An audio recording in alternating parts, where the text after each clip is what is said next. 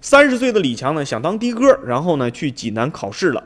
二月份考了两次上岗证，却被眼花缭乱的这种考题给难住了。区域科目只得了三十三分。李强有些委屈，他说啊，你看看这些题啊，小清河共有多少？多有共有多长？千佛山有多高？泉城广场的全标多高多重？这让他没法回答。考了两次没合格，他很郁闷了。他认为这样的考题呢与开车没有什么关系，就把这种情况投诉到了出租车的相关部门。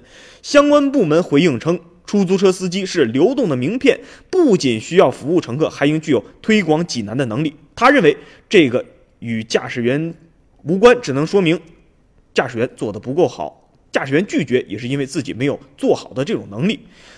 这种呃这件事儿呢，大家大家也是持两种观点。有一部分人认为了济南是驰名中外的旅游城市，这没错。但客观上来看呢，出租车行业服务外地游客的同时，更多的是在服务当地人身边的人。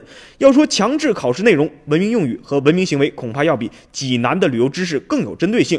现在移动网络也是非常的发达，有人迫切的想要了解，比如说千佛山有多高这种知识，完全可以自己手动百度一下。还有另外一种观点，大家也认为呢，把出租车司机认作是城市的窗口、流动的名片，这是恰如其分的。入职这个行业设定一定的门槛，恐怕并无不妥。准出租车司机要爱岗敬业、礼貌待客、热情服务，也需要具有推广济南的这种能力，把济南的历史文化、名胜景点全部推荐给广大的游客们。这也是出租车司机这个行业所有的司机应该具备的一种能力。